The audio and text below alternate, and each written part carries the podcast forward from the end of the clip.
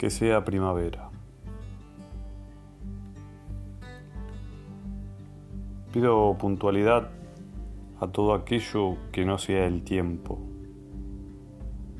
Llegó la primavera vistiendo la camisa del abuelo que ya no está, enfriando el café en la noche de estudio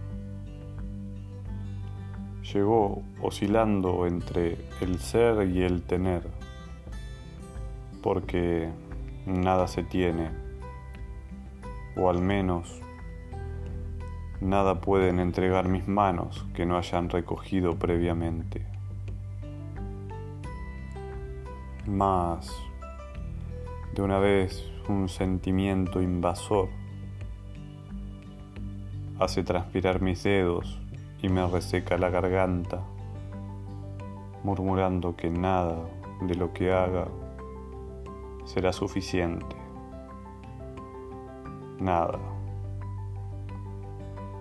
Es por eso que solo pido puntualidad a todo aquello que no sea el tiempo, pues desgarra la certeza de lo que anhelo ya.